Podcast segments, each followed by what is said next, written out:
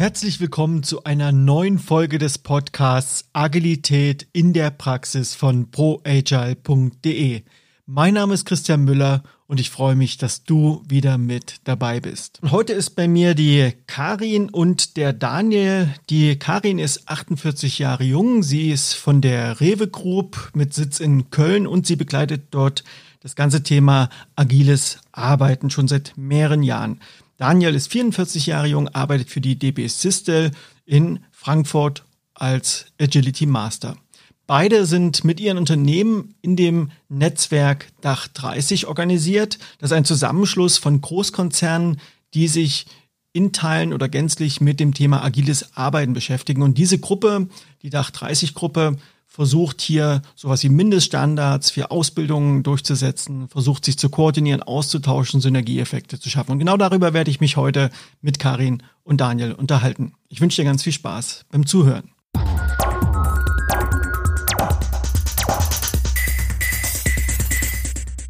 Ja, hallo Karin, hallo Daniel, schön, dass ihr da seid. Danke für die Einladung. Danke sehr. Warum braucht es einen Zusammenschluss von agilen Initiativen in deutschen Großkonzernen? Das erste Entscheidende ist, dass diese Initiative keine von irgendeinem C-Level organisierte Struktur ist, sondern im Grunde genommen von Machern für Macher. Ähm, und wie, wie das zusammengekommen ist, da kann Karin gleich besser noch was zu sagen. Aber wozu braucht es das? Letztendlich zum Austausch äh, zwischen Menschen, die ähnliche Herausforderungen haben. Und die Feststellung ist die, dass agiles Arbeiten in Großkonzernen nochmal ganz andere Herausforderungen hat als äh, agiles Arbeiten in einem Startup oder in einem kleinen Team oder in einem kleineren Unternehmen. Da gibt es einfach andere Themen wie Betriebsrat oder Datenschutz oder Sachen, die zwar auch relevant sind in kleinen Unternehmen, aber dort äh, häufig nicht so ein Gewicht haben. Mhm. Man muss auch nochmal, äh, vielleicht auch nochmal einen Blick werfen auf das Gründungsjahr äh, 2016. Ähm, da war ja auch die damalige äh, aktuelle Lage so gewesen. Ähm, es gab zwar kleinere Beratungsunternehmen zum Thema Agilität. Äh, manche von denen haben sich aber schwer damit getan, wie kann ich denn jetzt eigentlich Agilität in einen Großkonzern einführen? Ne? Mit den Rahmenbedingungen vielleicht nicht immer so vertraut gewesen. Es gab auch den einen oder anderen Berater, der dann halt meinte so, ne, ihr müsst jetzt Scrum eins zu eins umsetzen und das für den kompletten Konzern, was natürlich so äh, jetzt, sagen wir mal, nicht eins zu eins natürlich so möglich ist, ne? so wie es in der einen oder anderen Vorstellung war.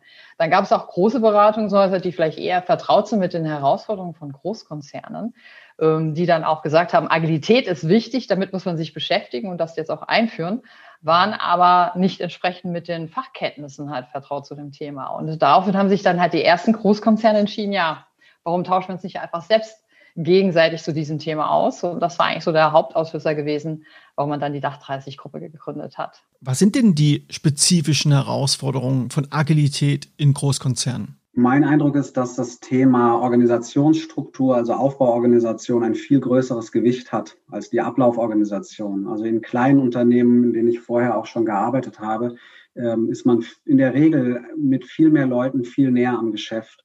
Und hier gibt es ganz viele Strukturen, äh, ganz viele Prozesse, die, ähm, die so ein Großkonzern hat, damit das in der Gänze mit so vielen Leuten funktioniert, die ähm, kleine Konzerne, kleine Konzerne, kleine Unternehmen in der Form gar nicht kennen. Jetzt noch mal ganz kurz zu diesem Gründungsmoment 2016. Gab es denn so einen ganz konkreten Auslöser, warum ihr 2016 euch zusammengestartet habt. Es ist ja auch eine Art Bottom-up-Initiative sozusagen aus diesen verschiedenen Konzernen heraus. Also was war da der, was war der Grund, der eigentliche Grund und wie ist das damals abgelaufen? Also es gab schon mal so einen ersten Vorkreis, muss man dazu sagen, äh, der schon mal gestartet ist mit Großkonzernen. Man hat aber relativ auch schnell ähm, gemerkt, einfach jetzt nur Großkonzerne, die sich zusammentun, äh, das reicht jetzt nicht aus sondern die Idee war ja schon, dass wir gegenseitig davon profitieren. Ne? Also wirklich ein echter Erfahrungsaustausch im Sinne von Geben und Nehmen. Und deswegen hat man dann das nochmal neu gestartet in 2016 mit einem zweiten Anlauf, worauf eigentlich auch die Dach 30-Gruppe, so wie wir sie heute kennen, äh, entstanden ist. Und da war der Anspruch gewesen, es sollten auch nur die Großkonzerne dran teilnehmen, die jetzt zumindest für einen Teilbereich seit mindestens zwei, drei Jahren sich mit der Einführung von Agilität beschäftigen und äh, dass die Vertreter des Unternehmens, die dann halt Mitglied sind in diesem Netzwerk, auch schon mindestens zwei, drei Jahre sich mit dem Thema Agilität beschäftigt haben und Erfahrung haben, um das zu verhindern, dass wir nicht auf jedem Treffen äh, dann erstmal wieder in die Situation geraten, dass irgendjemand aus der Runde fragt, oh, was ist denn eigentlich Kanban oder was ist denn Punkt, Punkt, Punkt. Ne? Das war so der Auslöser gewesen. Und äh, dementsprechend haben wir auch gewisse Anforderungskriterien und so hat sich das dann auch mal limitiert auf diese Gruppe in Anlehnung nach 30 Deutschland, Österreich, Schweiz und Großkonzerne in Anlehnung DAX 30, um dem halt gerecht zu werden. Unternehmen mit ähnlichen Rahmenbedingungen. Und wie viele Menschen sind da jetzt aktuell ähm, engagiert und was machen die typischerweise? Also was sind so typischerweise deren Aufgaben in diesen Unternehmen? Ich glaube, die Aufgaben sind relativ divers, ne? aber wir haben also auch 30, Dach 30. Ähm, die Idee war, dass es maximal 30 Konzerne sind und aus jedem Konzern maximal zwei Leute. Ähm, das heißt, wir sind, wenn alle da wären, wären es so um die 60 Leute rum. Ähm, in der Regel sind wir ein bisschen weniger, aber mein Eindruck ist, zumindest wenn wir jetzt mal den ganzen Corona-Part rauslassen, ähm, dass das ein Termin ist, der so wertvoll für die meisten ist, dass wir schon immer, ja, also sagen wir mal 40 bis 50 sind wir schon eigentlich jedes Mal. Jetzt seid ihr 2016 gestartet, jetzt haben wir das Jahr 2021, das heißt fünf Jahre eine halbe Dekade ist rum. Was ist denn der Status quo? Was habt ihr denn in den fünf Jahren erreicht? Was hat sich verändert? Und wo gab es vielleicht auch Rückschläge? Also was wirklich positiv ist, was sich in diesen fünf Jahren abgezeichnet hat, ähm, die große Offenheit zwischen allen Beteiligten. Also das ist etwas, was sich wirklich über Jahre bewährt hat. Also ja, klar, äh, wir sind konzernübergreifender Austausch. Natürlich achten wir darauf, zu welchen Themen können wir uns austauschen oder nicht. Ne? Aber letztendlich zählt ja auch Las Vegas. Ähm, was interessant ist, äh, dass äh, auch positiv im Sinne Austausch, dass wir feststellen, unabhängig von der Branche und ähm, äh, von den einzelnen Themenschwerpunkten, die man so hat, dass alle die gleichen Herausforderungen immer haben und das oft zu derselben Zeit, weil es gibt ja auch ähnliche Rahmenbedingungen oder Trends, mit denen man sich auseinandersetzen muss, auch in den Reifegraden. Und ähm, was auf jeden Fall auch positiv gelaufen ist, diese Bandbreite, wie wir uns gegenseitig unterstützen. Das sind nicht in Anführungszeichen nur konkrete Ergebnisse, im Sinne, dass wir gemeinsam ähm, einen Standard erarbeiten oder ein gemeinsames Handbuch, sondern wir nutzen das Netzwerk auch, das Thema hatten wir ja heute ja auch schon mal gehabt, äh, der eigene Prophet zählt ja manchmal im eigenen Land nicht, ne? dass man sich zum Beispiel gegenseitig äh, Sprecher überlässt, ähm, Netzwerk herstellt, Job Rotation, gegenseitig mal vielleicht Schulungsangebote nutzen kann, eine gemeinsame Tagung äh, mal organisiert für die Mitarbeiter. Also die Aktivitäten sind recht vielfältig. Also jeder kann dann halt äh, seinen Bedarf mit einbringen und die Gruppe überlegt sich, wie man denjenigen dabei unterstützen kann. Es gibt aber auch andere Sachen, denke ich, ähm, die, die viel kleiner und ich sage mal in Anführungsstrichen hemdsärmeliger noch sind dass zum Beispiel Kollegen aus irgendeinem Konzern sich gerade mit der Frage beschäftigen, ob man jetzt ein digitales Whiteboard wie, wie Miro einführen kann. Und dann wird einfach der, der E-Mail-Verteiler sozusagen oder die E-Mail-Adressen werden genutzt. Dann schickt man kurz eine Frage raus, eine Umfrage. Ähm, wer nutzt es, wer kann es nutzen, was gibt es da für Rückmeldungen äh, bezüglich Datenschutz zum Beispiel auch in dem Fall. Ähm, und um, um einfach auch zum Beispiel eine Argumentationsgrundlage zu haben oder von den Erfahrungen anderer zu. Mhm. Also das ist wirklich auch faszinierend, auch zwischen den Treffen. Also wir treffen uns ungefähr äh, drei bis vier Mal, also eher viermal im Jahr für den persönlichen Austausch. Aber wenn jemand ein kurzfristiges Anliegen hat zu irgendeinem Thema, ne, wie jetzt zum Beispiel mit dem digitalen Whiteboard, aber auch zu anderen Themen. Ähm, habt ihr zum Thema Agilität schon eine Betriebsvereinbarung mit eurem Betriebsrat äh, abgestimmt etc.? Also wir starten eigentlich in unserem Kreis eine Umfrage und man kann davon ausgehen, dass innerhalb von 24 Stunden mehrere Unternehmen melden, die dann sagen, ja klar, äh, wir können uns mal dazu verabreden, austauschen. Äh, manchmal entstehen daraus eigene Arbeitsgruppen, weil sich dann mehrere Firmen dann melden und sagen, ja stimmt, äh, wir sind auch gerade an Thema dran, lass uns doch dazu was gemeinsam erarbeiten. Was war für euch die größte Errungenschaft eigentlich in dieser Gruppe, wo ihr sagt, das seid ihr jetzt ganz besonders stolz drauf?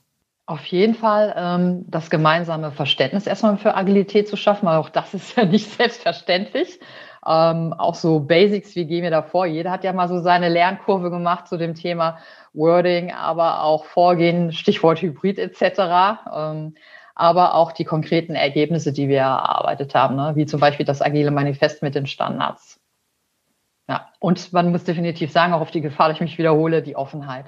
Also die Möglichkeit, wie wir uns zu Themen austauschen können, uns gegenseitig unterstützen. Also das ist äh, wirklich ein enormer Mehrwert aus diesem Netzwerk. weiß nicht, Daniel, möchtest du noch was ergänzen? Naja, ich finde, ähm, also ein Thema, das wir in den Treffen auch immer wieder diskutieren oder immer wieder hochhalten, ist, ähm, dass es uns darum geht, neben diesem Austausch, der sehr viel wert ist, ähm, konkrete Arbeitsergebnisse zu erstellen, die wiederum Nutzen bringen. Ähm, also eben ein Beispiel, du hast es gesagt, Karin, also ein anderes Beispiel war, es gab so ein äh, Book of Agile, das gerichtet war an, an C-Levels in Konzernen. Ähm, es darum ging, mal in, ich weiß gar nicht, 20 Seiten oder so, mal so einen Abriss zu geben, was bedeutet denn Agilität, um dafür Verständnis zu sorgen. Das ist jetzt schon ein bisschen älter, weiß ich nicht, ob man das heute noch machen würde oder bräuchte. Ähm, damals war das total wertvoll. Und jetzt diese Mindeststandards ist, glaube ich, das, was aktuell am, am äh, du sagtest es auch, Christian, am bekanntesten ist. Ähm, und äh, mir jetzt zum Beispiel in meiner ganz konkreten Arbeit durchaus auch hilft, geholfen hat und hilft.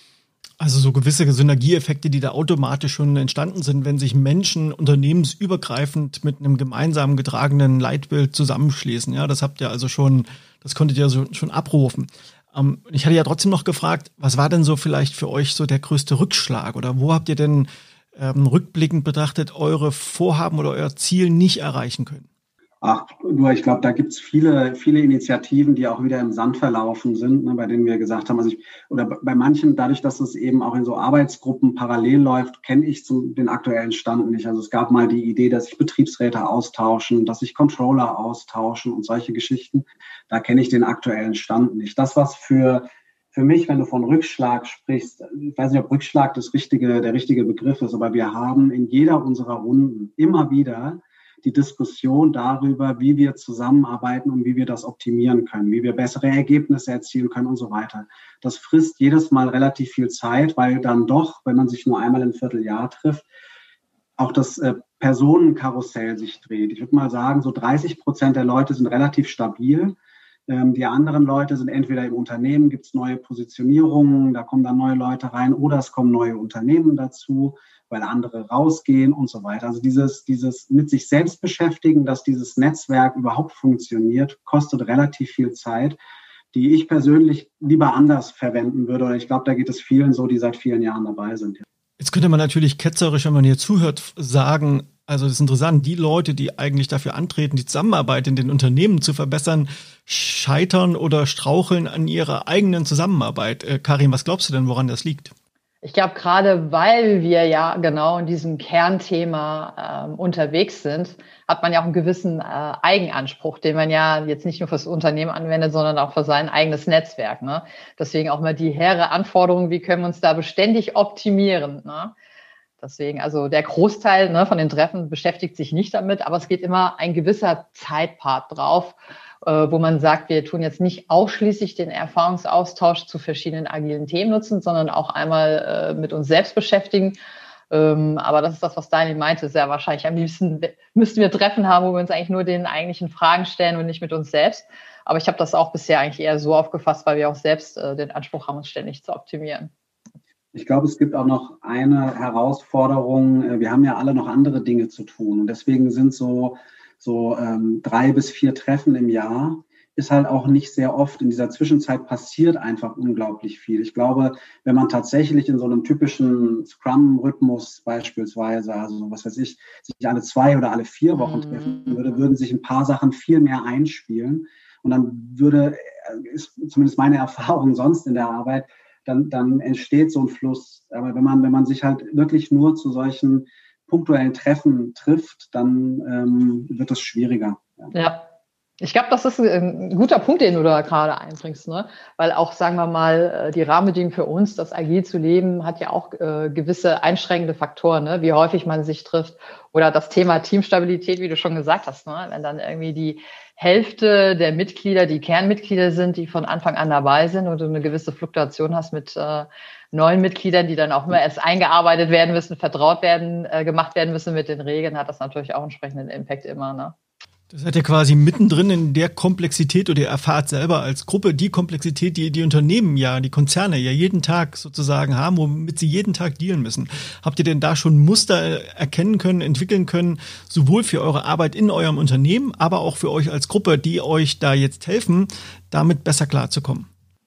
Also die Probleme, die wir jetzt sagen wir mal, weil wir jetzt da einen sehr großen Fokus gerade drauf legen. In dem Sinne jetzt Zusammenarbeit Dach 30 ist jetzt nicht äh, unbedingt eins zu eins vergleichbar mit dem Detailgrad, was wir uns damit beschäftigen, was jetzt unbedingt äh, die eigentliche Problemstellung ist beim Konzern.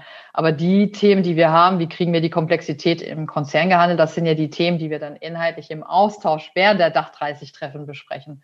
Und da ist es definitiv hilfreich, weil wir uns da ja auch mit anderen Konzernen dann austauschen, ähm, auch wenn wir unterschiedliche Branchen sind. Äh, wie gesagt, die Herausforderungen sind ja die gleichen. Umsetzungswege sind natürlich manchmal unterschiedlich. Das äh, hängt natürlich davon ab, wie die Aufbauorganisation gestellt ist, die kulturellen Rahmenbedingungen.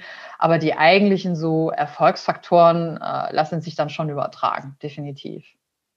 Ich glaube, was man vielleicht auch nochmal erzählen kann, ist, wie in der Regel diese Treffen organisiert sind. Auch das hat sich tatsächlich so ein bisschen etabliert. Da haben wir relativ viel ausprobiert. Ähm, äh, mittlerweile ist es so, dass wir ähm, uns in Summe zwar in der Regel zwei Tage treffen, und zwar von einem Montagnachmittag mit so einem Get-in, man trifft sich, man hat sich lange nicht gesehen, man tauscht sich aus, macht eine Sessionplanung für ein anderthalbtägiges Barcamp.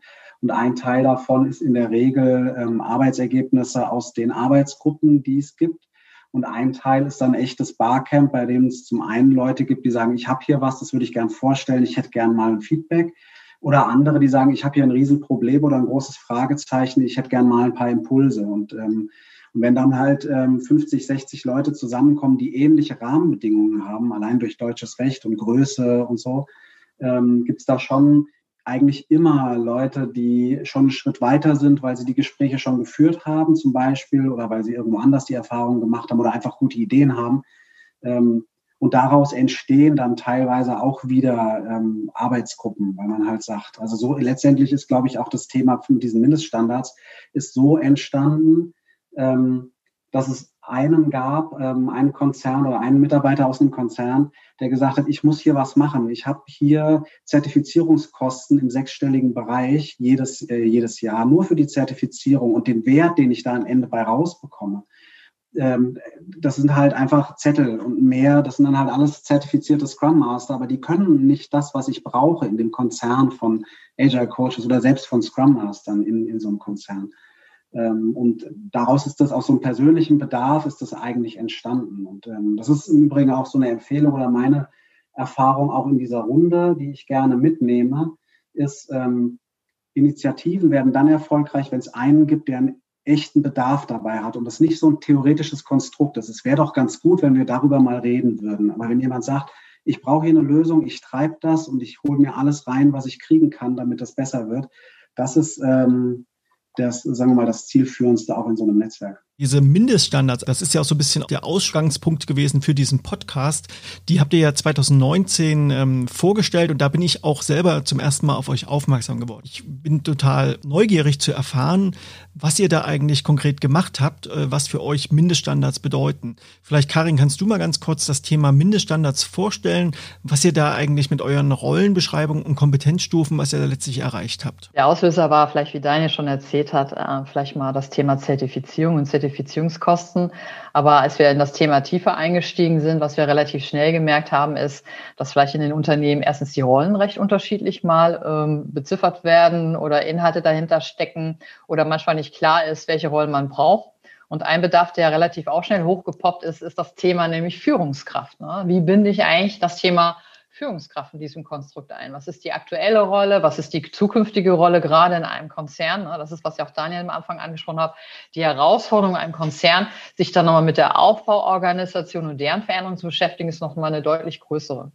Und ähm, dann hinzu kam, dass bei den bisherigen Standards, wenn man sich da dann austauscht und ähm, abgleicht, viele sich nur mit dem in Anführungszeichen idealisierten Bild beschäftigen aber auch ich muss ja meine Beschäftigten erstmal dahin entwickeln. Das heißt, ne, in Anlehnung dieser Schuhari-Stufen haben wir uns überlegt, was sind denn eigentlich so die Anforderungen an jemanden, der erst sich in solche Themen einarbeitet, in solche neuen äh, agilen Rollen ähm, eingeführt wird. Was kann man eigentlich von jemandem erwarten, der dann schon auch eine Zeit lang darin Erfahrung hat und sich bewährt hat? Und dann halt natürlich in der nächsten Stufe jemand, der auch anderen diese Themen dann halt einführen und leiten kann. Ne? Das waren so die Auslöser, wo wir sagen, ähm, da hat das für uns als Konzerne nochmal eine gewisse Bedeutung. Und ähm, das Konzept wird recht unterschiedlich in den verschiedenen Unternehmen verprobt. Ich bin mir nicht sicher, ob jetzt jeder Konzern das für sich jetzt eingeführt hat oder nicht. Äh, es ist auch recht unterschiedlich, wie viel für welche Bereiche Konzerne das für sich jetzt schon verprobt und eingeführt haben. Es gibt aber auch Konzerne, die sagen, ich nutze erstmal auch Teilaspekte und näher mich dem peu à peu. Manche sagen zum Beispiel, vielleicht habe ich jetzt noch nicht genau die vier Rollen, aber allein die Idee dieser graduellen Abstufung Schuhari äh, ist Bestandteil zum Beispiel unserer Mitarbeitergespräche oder jeder nennt das ja anders, diesen Prozess bei sich im Unternehmen, fließt das dann da auch schon mit ein. Das waren somit die Auslöser, warum wir das dann quasi auf Konzernebene dann mal in der Bandbreite betrachtet haben. Ich denke auch auf deine Frage nochmal zum Thema ähm, Standards und Agilität. Ne? Das, was wir dort versucht haben, ist ein gemeinsames Verständnis zu entwickeln, welche Herausforderungen die agilen Rollen im Großkonzern haben oder, oder erfüllen sollten. Und das, was da drin steht, ist dann nicht, ähm, der muss Scrum können, sondern was da drin steht, ist, kennt sich mit agilen Frameworks aus, zum Beispiel, oder Moderationstechniken mhm. oder was auch immer, ne? so jetzt als, als Beispiele.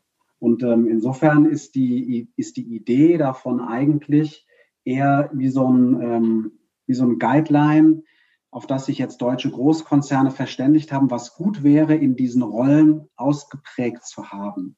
Und jetzt kann ich für die, für die äh, DB Systel sprechen. Dort gab es in dieser gesamten Transformation ja ein Team, das sich jetzt um, die, um das Thema Qualifizierung der Rollen kümmert.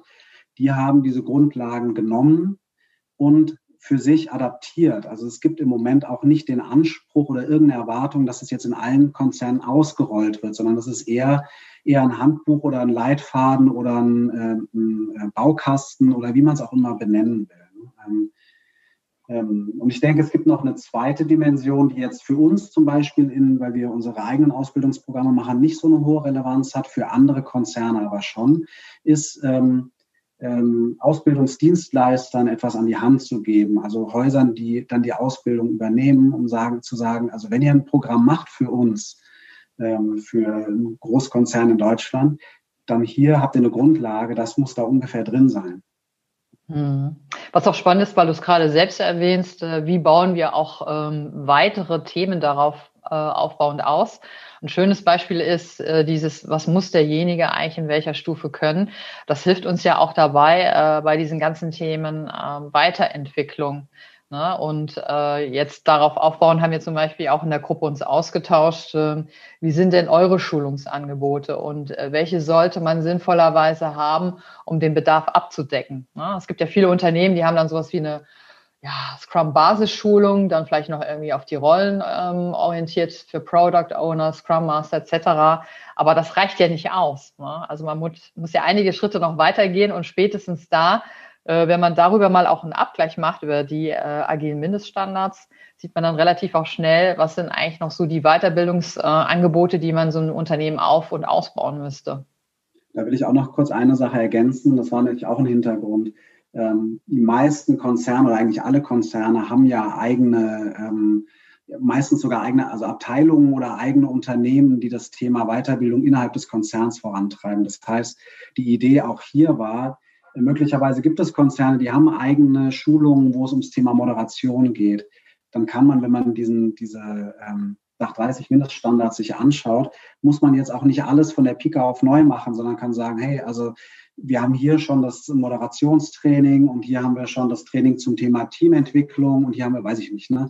Ähm, und äh, das heißt, auch dort war der Anspruch, möglichst modular zu halten, aber trotzdem so ein, so ein Gesamtbild zu schaffen. Ich will mal ganz kurz versuchen, eine Übersetzung anzubieten für diejenigen, die jetzt vielleicht nicht so tief im Thema drinstecken, die diesen Podcast aber hin und wieder hören, aber vielleicht die Begrifflichkeiten Shuhari zum Beispiel noch nicht ganz für sich übersetzen können. Also Shuhari kommt ja ursprünglich so aus dem äh, Al-Qaida, aus dem das ist ein asiatische Kampfsport und kann man eigentlich am ehesten vergleichen, so in Deutschland mit dem Prinzip des Lehrlings, des Gesellens und des Meisters. Also das meint wirklich so die drei verschiedenen Stufen des Lernens. Also ihr habt sozusagen Kompetenzstufen definiert und die Rollen, die ihr adressiert habt, dieser Team Facilitator, das könnte man jetzt sagen, wer sich ein bisschen mit Scrum auskennt, das könnte jetzt sowas wie ein Scrum Master sein und Produktverantwortlicher, das könnte sowas wie ein Product Owner sein. Umsetzungsteam habt ihr genannt, das sind dann eben sowas wie Developer, ne, wie wir es im Scrum kennen und die Rolle Führungskraft, die ihr ganz explizit auch nochmal aufgenommen habt, was ich sehr spannend finde. Auch hier nochmal als eine der eine vierte Rolle, die ihr hier mit vorgenommen habt. Und ich möchte gerne nochmal auf die Rolle Führungskraft nochmal explizit eingehen, weil ich das eben so spannend finde. Wie waren denn die Reaktionen auf die von euch erarbeiteten Kompetenzschritte für Führungskräfte und waren denn Führungskräfte bei der Erarbeitung mit involviert? Vielleicht beantworten wir damit sogar noch eine andere Frage, weil du hattest ja mal auch zwischendurch gefragt, was sind so die typischen Rollen auch von den Mitgliedern in ihrem Unternehmen. Ne? Das sind vielleicht mal äh, Agile-Coaches, die die ähm, agile Transition im Unternehmen leiten oder begleiten.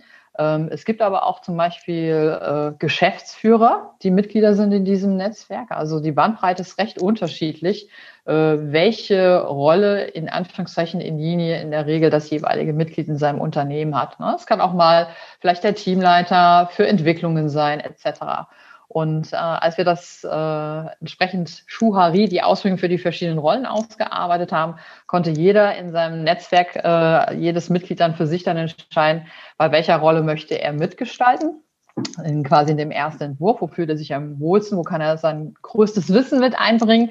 Aber auch da, ne, wie Daniel schon erwähnt hat, Wissen wird ja bei uns uns Ergebnisse hinterher immer geteilt und jeder hat die Chance dann auch zu den anderen Rollen äh, seine Kenntnisse mit einzubringen. Also wir hatten mehrere Feedback-Zyklen, sowohl ähm, innerhalb der Dach 30, äh, des, innerhalb des Dach 30 Netzwerkes als auch außerhalb äh, auf Veranstaltungen, wenn das vorgestellt wurde oder mal auch äh, anderweitig im Netzwerken von den jeweiligen Unternehmen und haben das Feedback damit einfließen lassen. Also es ist auch nicht in Beton gegossen, sondern es ist etwas, was lebt und äh, beständig weiterentwickelt und optimiert wird.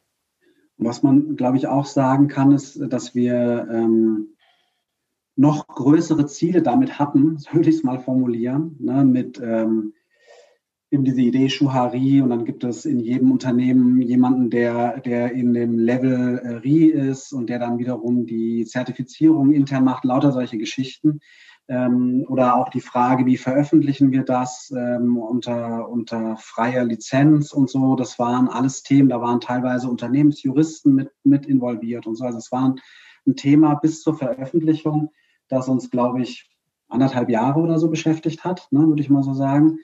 Ähm, und am Ende, das fand ich dann auch ganz witzig, am Ende haben wir gesagt, okay, uns ist es jetzt einfach zu wichtig, dieses, dieses Ding rauszukriegen. Und dann war einfach die Entscheidung, es auf einer Konferenz vorzustellen äh, weil das damit dann sozusagen copyright-mäßig irgendwie geklärt ist. Frag mich, ich bin kein Jurist.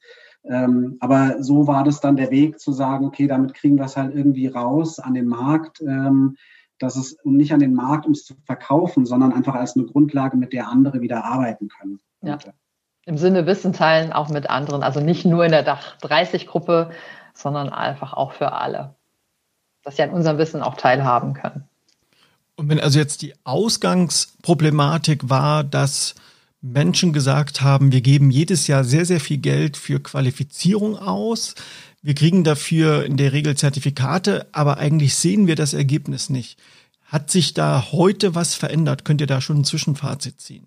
Also von den Unternehmen, die das jetzt für sich auch schon umgesetzt oder in Teilen integriert haben, ähm, den größten Erfolg erkennen Sie dann eigentlich mal daran, wenn Sie spätestens ähm, das auch mit ihren, ja, mit ihren Personalentwicklungsprozessen dann äh, quasi verknüpfen und dann eigentlich der Abgleich kommt, wo stehe ich eigentlich äh, da und äh, wie müssen wir denjenigen äh, dann weiterentwickeln. Also spätestens an der Stelle merkt man dann, wie das dann einem weiterhilft. Also nur Rollen definieren und bereitstellen ist eine Sache, aber in dem Moment, wo es dann wirklich gelebt wird und der Abgleich kommt, äh, spätestens zu dem Zeitpunkt äh, Mitarbeitergespräch, äh, merkt man dann, wie erfolgreich das Ganze ist. Was passiert denn eigentlich mit dem Unternehmen, die vielleicht für sich eine Entwicklung durchgemacht haben, die Mitglied bei euch sind und ja, das Thema Agilität eher versandet ist auf der einen Seite und können denn auch neue Unternehmen mit dazukommen? Was wären denn da die Möglichkeiten? Das ist auch so ein Thema, mit dem wir uns jedes Mal wieder beschäftigen.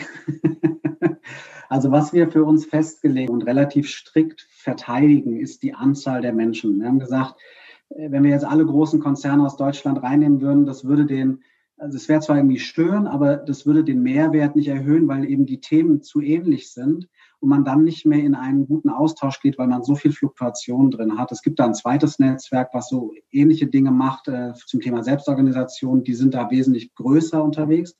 Wir haben da mehr Wert gelegt auf Beständigkeit. Und deswegen können auch nur neue Unternehmen jetzt reinkommen, wenn sozusagen ein anderes rausgeht.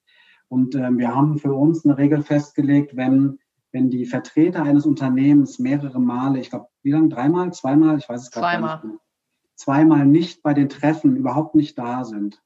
Ähm, dann wird man ihnen sagen, okay, dann beteiligt ihr euch hier nicht, dann macht doch den Platz frei für ein anderes Unternehmen. Und dann gibt es Anwärter, die, die halt über das Netzwerk kommen, die sagen, sie wollen da gern reinkommen. Also beispielsweise BMW ist jetzt relativ neu dazugekommen.